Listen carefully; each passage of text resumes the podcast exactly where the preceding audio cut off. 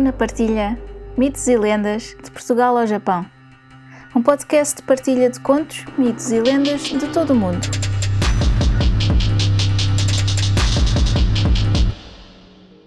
Uma nota antes de começar.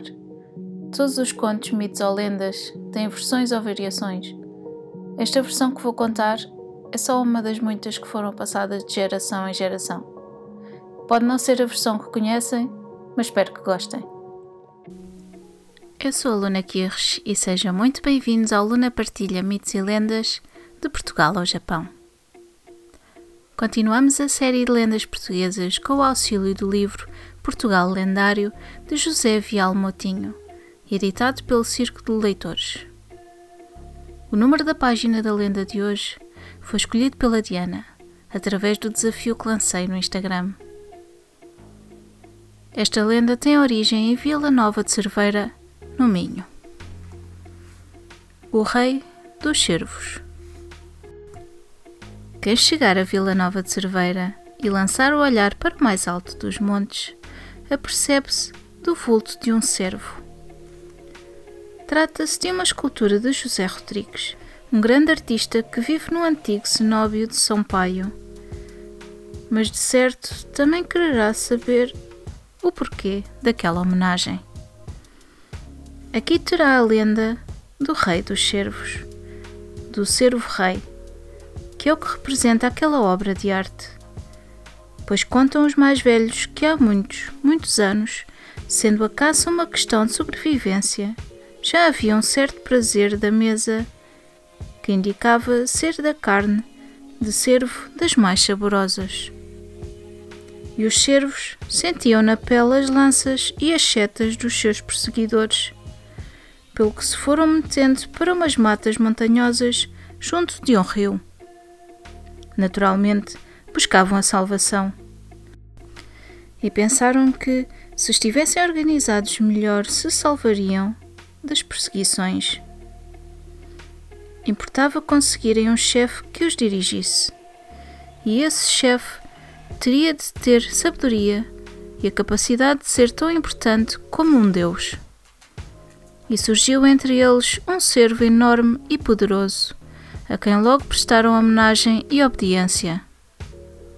E o servo-rei decidiu que deveriam constituir um reino onde ninguém mais entrasse, que esse seria a salvação de todos e bem lutaram todos contra homens e outros animais que ousavam aproximar-se dos limites da terra de servaria, tentando entrar.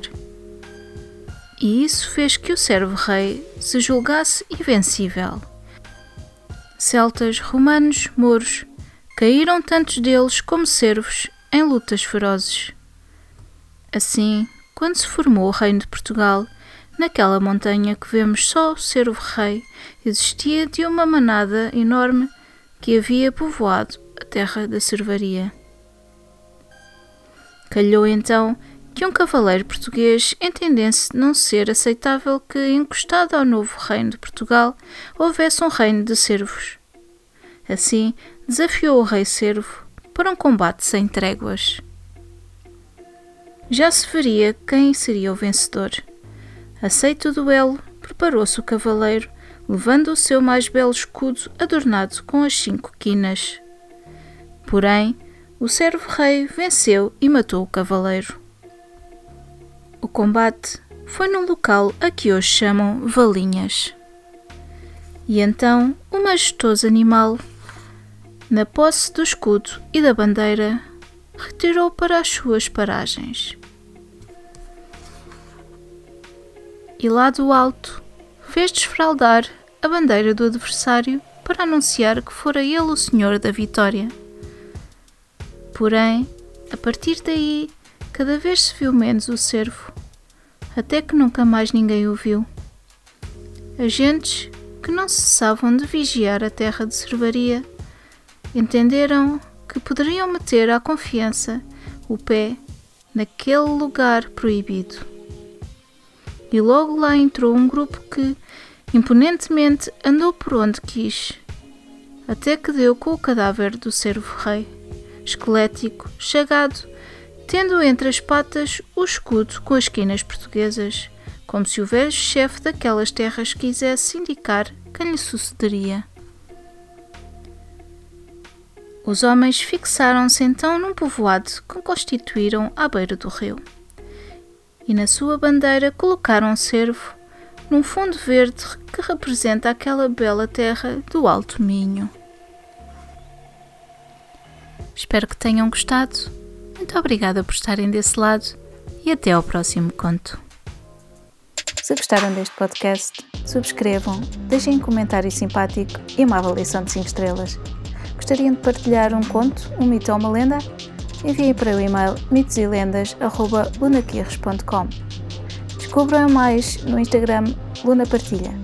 Podem apoiar este podcast através do PayPal ou comprar um café. Vejam os links na descrição. Muito obrigada e até ao próximo conto.